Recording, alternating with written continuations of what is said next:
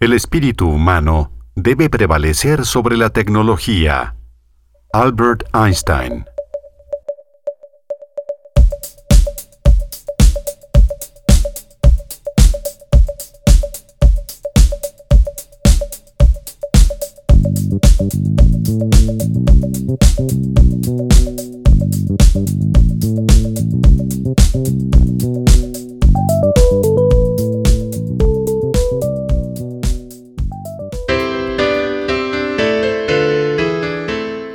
afirmación de Albert Einstein pareciera cerrada a cuestionamientos, más aún si la aplicamos a cualquier manifestación artística creada por el ser humano.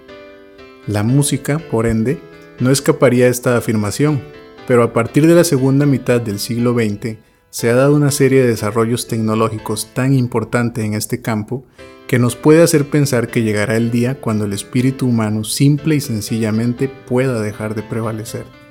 Una muestra de ello es el ejemplo musical que estamos escuchando de fondo, una composición musical al mejor estilo de Johann Sebastian Bach, generada por completo por inteligencia artificial. Bienvenidos a Consonancias, la vida entre sonidos. Esta semana queremos entrar en un tema que es algo de mucha, mucha actualidad. Es algo que escuchamos constantemente y no estamos conscientes de pronto de toda la tecnología que hay detrás de la música. No es algo nuevo, es algo que ha existido desde hace muchísimo tiempo. La música siempre ha ido acompañada de alguna revolución tecnológica, por decirlo de alguna manera, pero en nuestras épocas realmente ha llegado a un nivel que yo creo que ni el compositor más ilusionado pudo haber imaginado en algún momento de la historia. Ya lo pudieron escuchar ustedes en el ejemplo musical del inicio. Una pieza en el estilo de Bach creada completamente con inteligencia artificial. Yo creo que realmente es algo que sobrepasa nuestra imaginación muchas veces el alcance que puede tener y justamente de eso, de un enmarque de la historia, de la relación de la música con la tecnología, es lo que vamos a iniciar hoy en nuestra segunda entrega de Consonancias. Mi nombre es Juan Nájera y, como siempre, me acompaña Adrián Nájera para comentar acerca de este tema. Hola, un saludo a todos y muchas gracias por estar de nuevo con nosotros. Efectivamente, como lo menciona Juan, vamos a explorar el día de hoy un poquito acerca de esta relación tan interesante entre música y tecnología y, y cómo creo yo que ni siquiera Albert Einstein que teníamos ahí al inicio del episodio podía prever las cosas que se están dando el día de hoy gracias a, los facilitadores tecnológicos. Pero como bien dice Juan, no es algo nuevo, no es algo ajeno a la música y justamente queremos compartir con ustedes algunos ejemplos muy puntuales, ahora sí, de, de esta relación que vamos a estar conversando el día de hoy. De hecho, la creación de cualquier instrumento musical ya implica algún conocimiento tecnológico que muchas veces llegó como parte de una experimentación. Una persona que tomó un fragmento de madera, un pedacito de madera, lo sopló y produjo un sonido y después empezó a experimentar cómo producir un mejor sonido, cómo cambiar los diferentes sonidos, dónde exactamente hacer eh, eh, los huequitos y de qué tamaño tienen que ser los huecos es una tecnología que empezó como una experimentación, después de eso se sistematizó como cualquier conocimiento humano eh, y ha llegado a un nivel de precisión muy, muy importante. Eso relacionado con la construcción de instrumentos, que es un tema completamente aparte y desde luego muy, muy apasionante. Pero eh, vamos, vamos a hablar hoy, perdón Adrián, vamos a hablar eh, más que todo eh, como, como de tres grandes revoluciones tecnológicas que cambiaron la forma de hacer música y que cambiaron también la forma de consumir la música. Así es. Eh, y, yo creo que al, día de hoy, por razones más que, más que evidentes, siempre que hablamos de, de algún avance tecnológico, estamos pensando en algún artefacto electrónico o en algún facilitador tecnológico que utilice el Internet, pero la verdad es que no siempre ha sido de esa manera. Eh, Y como bien dice Juan, estos desarrollos tecnológicos que en un principio fueron mínimos o muy pequeños, se dieron desde tiempos muy, muy remotos. Y en ese sentido, eh, preparando el, contenido que queríamos presentarles hoy a todos ustedes, decidimos ubicar esa primera este, revolución tecnológica o ese primer adelanto tecnológico que realmente significó un, antes y un después en la música eh, con la invención de la imprenta. Decidimos que después de mucha discusión que, este punto tan importante en la, en la historia ahora sí que de la humanidad eh, impactó de forma muy muy significativa a la música, no solamente eh, a nivel de, de impresión de la música, sino también en, otros, en muchos otros aspectos. Debemos de considerar que antes de que existiera la imprenta, en realidad la música era un campo todavía más limitado, más de los músicos. No había otra forma de, de, obtener la música más que escribirla uno mismo, eh, ya fuera copiándola de otros compositores, pero era algo más limitado y realmente, eh, por ejemplo, una pieza hablemos de una pieza eh, muy grande en, la historia de la humanidad, tal vez La Pasión según San Mateo, hubiera quedado muy localizada únicamente donde estaba la partitura, que es en la ciudad de, Leipzig. Ahora La Pasión según San Mateo, incluso se puede conseguir una partitura dándole un clic a una página en Internet. Y eso todo se debe a esa primera masificación, a esa primera, eh, eh, a ese primer uso comercial que tuvo la música impresa. La música se imprime, la música se consume eh, y facilita que personas incluso que no se van a dedicar a la música profesionalmente conozcan más a fondo la música e incluso las partituras empiezan a coleccionarse por las por, por la, las, las familias que empezaban a tener un acceso eh, económico mayor alrededor del siglo XVIII, eh, XIX, empiezan a coleccionarse las partituras como, como un bien preciado. De pronto es algo que va a estar en, un, en una repisa, en una biblioteca, pero no precisamente porque sea que van a producir la música. Es más como un objeto más eh, de consumo. Exacto, se vuelve, gracias a la imprenta, la música se vuelve un, bien de consumo, eh, sobre todo entre la clase media, que era la que tenía ahora sí un poco más de acceso a estos, a estos recursos, pero además se vuelve también un registro histórico. la imprenta permitió que por medio de la publicación de partituras se tuviera una documentación más ordenada de todos los procesos de creación, de todos los elementos estilísticos de los compositores de las diferentes épocas. Em, también tuvo un impacto importante eh, en la difusión de la música. La música, al fin de cuentas, podía llegar con más facilidad a más lugares gracias a la invención de, la imprenta, justamente. Así es, la imprenta este, eh, em, empieza su, camino con, con eh, la imprenta de, Gutenberg, que bueno, la imprenta tampoco era una cosa nueva que inventó Gutenberg, ya muchísimos años antes ya existían sistemas de imprenta, lo que pasa es que Gutenberg la utilizó para producir la, primera Biblia impresa y a partir de ahí fue toda una revolución en Europa, que este, justamente ese conocimiento de la música que pudo ampliarse a través de los libros impresos sucedió con todos los libros impresos. Y eso llevó a todo un, crecimiento incluso eh, intelectual y un, crecimiento filosófico que dio pie a otros movimientos.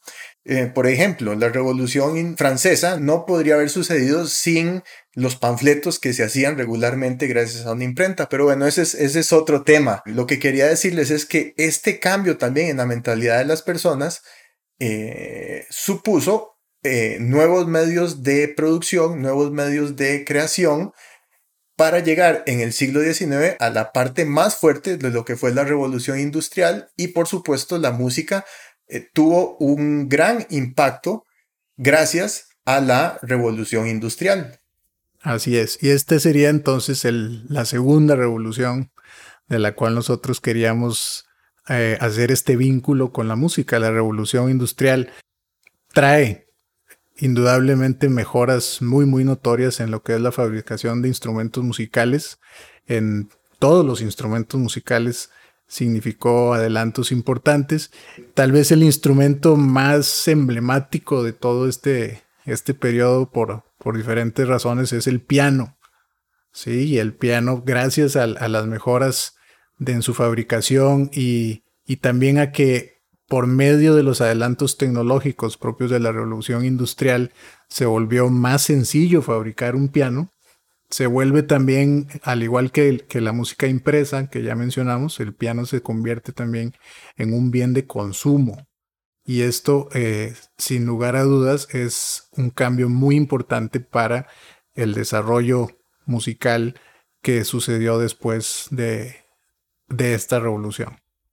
De hecho, la conjunción, la existencia del piano con las partituras es muy interesante porque obras fundamentales de la historia de la música occidental, como por ejemplo las sinfonías de Beethoven, de no haber existido el piano, la única forma de conocer una sinfonía de Beethoven era ya fuera estudiándola formalmente como músico y aún así era difícil de, sin ningún instrumento poder eh, saber los sonidos y las combinaciones, las, todos los desarrollos que hizo Beethoven en su música.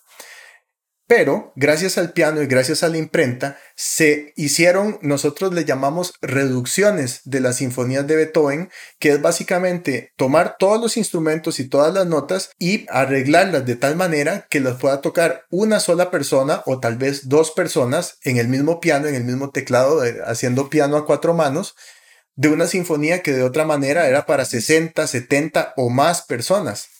Y gracias a eso también se da el conocimiento de muchísima música de los grandes maestros, pero a un nivel mucho más amplio, mucho más masivo. Y de hecho, los grandes compositores, en algún momento su, instrumento para componer fue el violín, en otro momento fue el clavecín.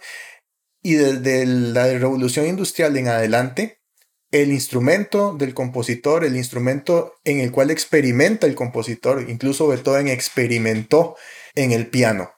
Y el piano es, eh, como ya lo mencionó Adrián y, vale la pena resaltarlo, es eh, un, un, hijo musical de la revolución industrial definitivamente. Sí, aquí tal, tal vez sería bueno explicar un poquito más de que el piano en realidad es un instrumento que permite una exploración muy amplia en cuanto a combinaciones de sonidos y, esa facilidad que otorga el piano lo convierte también en una herramienta pedagógica y en una herramienta de producción musical muy muy importante desde su invención hasta, hasta nuestros días independientemente del, del género que se esté tratando. Pero bueno, es parte del legado que nos deja la revolución industrial, la estas mejoras que se hicieron al piano y que lo convirtieron en este instrumento por excelencia para los compositores y para el desarrollo de la producción musical.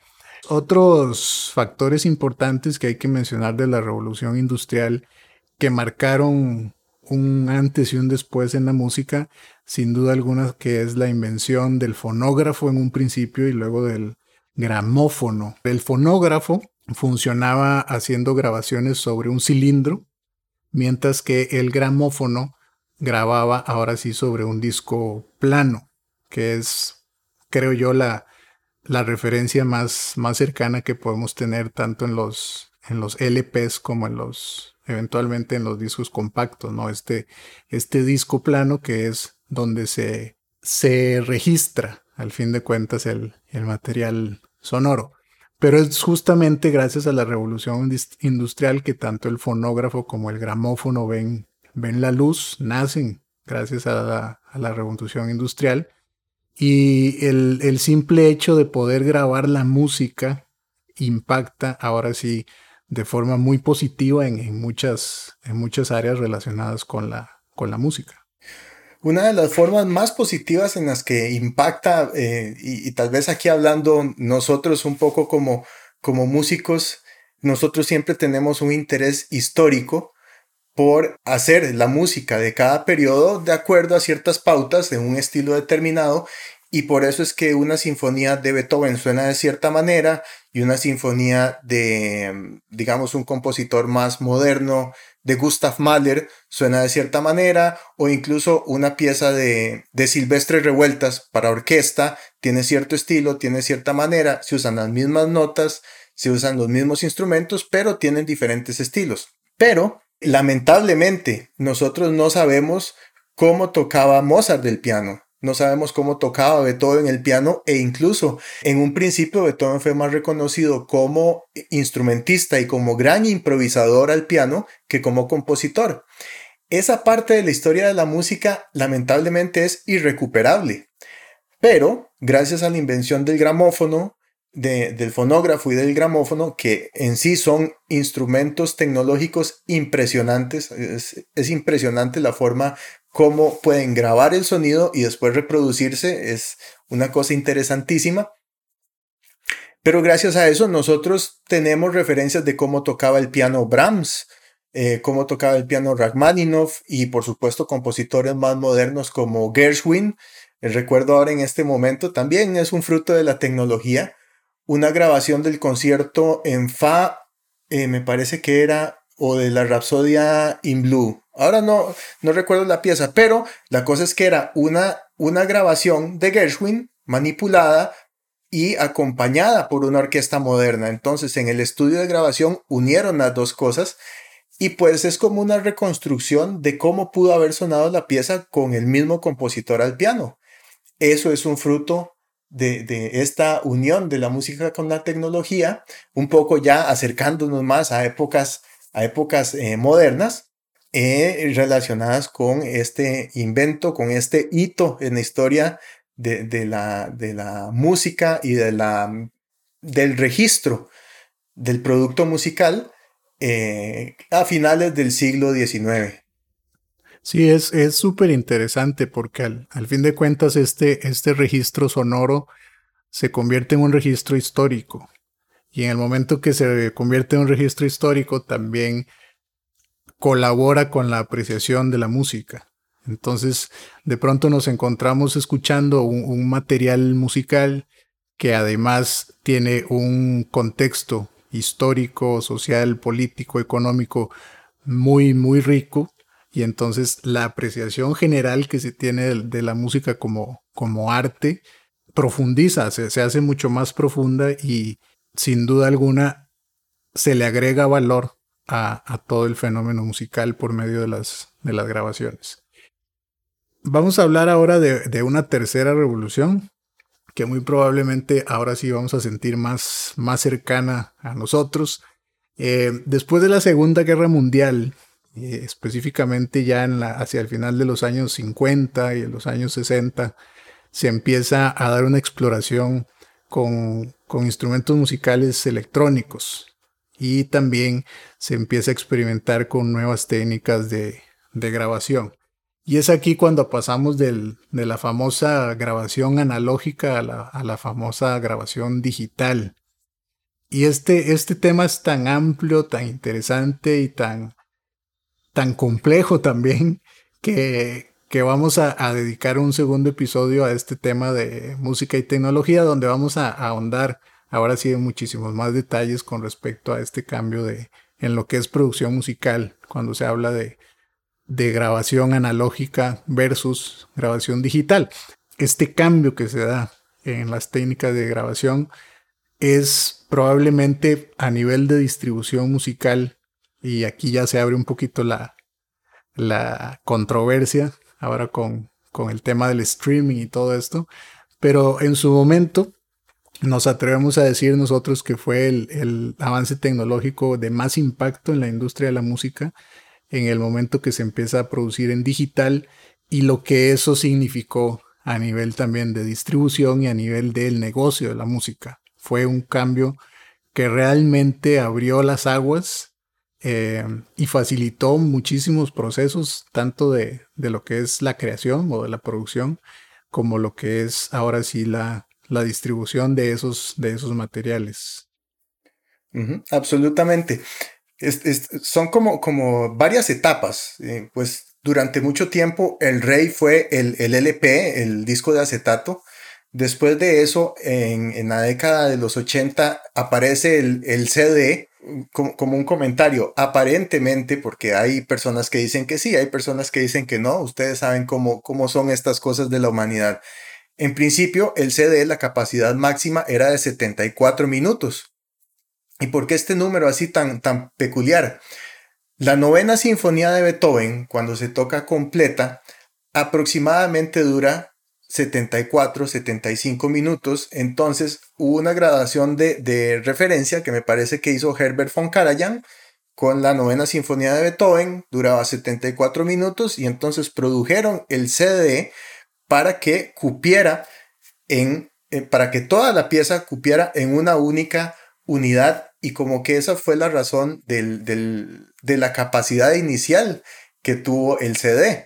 Y después de eso, y ya más moderno, y no podemos negar de ninguna forma que está asociado con la tecnología, esta nueva forma de distribución, es eh, el nacimiento de los equipos electrónicos de la marca Apple, que trajeron todo eh, un panorama nuevo a las comunicaciones del mundo y se integró la música de esta manera. La, primera gran plataforma de, distribución eh, de música que fue completamente disruptiva, de hecho, fue iTunes y eso le cambió el panorama a la producción musical, a la distribución musical e incluso a los costos de adquirir la música eh, la música grabada, que a la fecha este, sigue provocando problemas, sigue provocando un poco como este signo de interrogación que todavía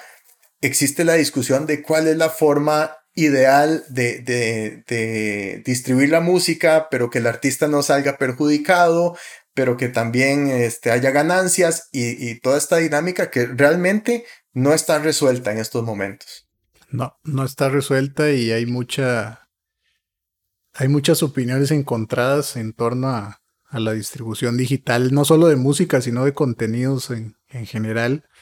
Pero bueno, hablando de la, de la música propiamente, hay, hay incluso batallas legales ahorita que se están librando con Spotify y con otras plataformas de distribución digital. Pero pues dejando de lado estas, estas problemáticas, eh, sin duda alguna que la, la producción digital de, de, la música y la distribución digital de la música también ha sido uno de estos puntos medulares de la relación que hay entre música y tecnología. Y finalmente, el último punto que, que vamos a tocar el día de hoy está vinculado con el ejemplo musical que escuchábamos al inicio, una obra de generada por inteligencia artificial al, mejor estilo de, de Johann Sebastian Bach y es, interesantísimo. En, en, YouTube y en otras plataformas en línea hay, mucho material generado de esta manera e incluso hay, hay algunas páginas eh, web que tienen test o quizzes para ver si, si uno como aficionado de la música o como músico profesional puede inclusive distinguir cuál es la composición original y cuál es la composición generada por inteligencia artificial. Y aquí pues el tema en realidad es muy, muy, muy reciente. Hay al día de hoy todavía poca documentación acerca de, de cuáles van a ser las implicaciones de la inclusión de inteligencia artificial en lo que es generación de música. Pero es un tema muy, muy importante porque incluso ya hace cruces con, con elementos éticos, con elementos propios de la, de la creación humana y hay muchos cuestionamientos alrededor de si realmente son propuestas creativas o no al ser generadas por, por una computadora en su, en su totalidad. Pues sí, es un, es un tema muy amplio y justamente es como la, la introducción al próximo episodio que vamos a tener de consonancias que desde ya los queremos invitar, vamos a adentrarnos un poco más en todo el campo de lo que implica la producción, la grabación y la distribución de la música en este mundo moderno que nosotros conocemos, que cambia constantemente y que a veces nos sorprende para bien y a veces nos sorprende para mal, lamentablemente. Y bueno, hasta aquí llega la presente entrega de Consonancias, la vida entre sonidos. Los invitamos cordialmente a que escuchen las entregas anteriores de este podcast en la plataforma anchor.fm. Nos pueden buscar en Facebook con el nombre Consonancias CR. Síganos y reciban contenido adicional, exclusivo, que compartimos regularmente con nuestros amigos, con nuestros seguidores. Envíennos también sus comentarios, sus sugerencias, los temas sobre los cuales les gustaría escuchar y sigamos haciendo comunidad en torno a la música y los grandes eventos de la humanidad que la han influenciado. Agradecemos especialmente a Jorge Orozco por la cita al inicio de este episodio. Se despiden en la producción Rey David Cortés y por supuesto sus amigos Adrián y Juan Nájera. Gracias por acompañarnos y pronto volvemos con más de Consonancias.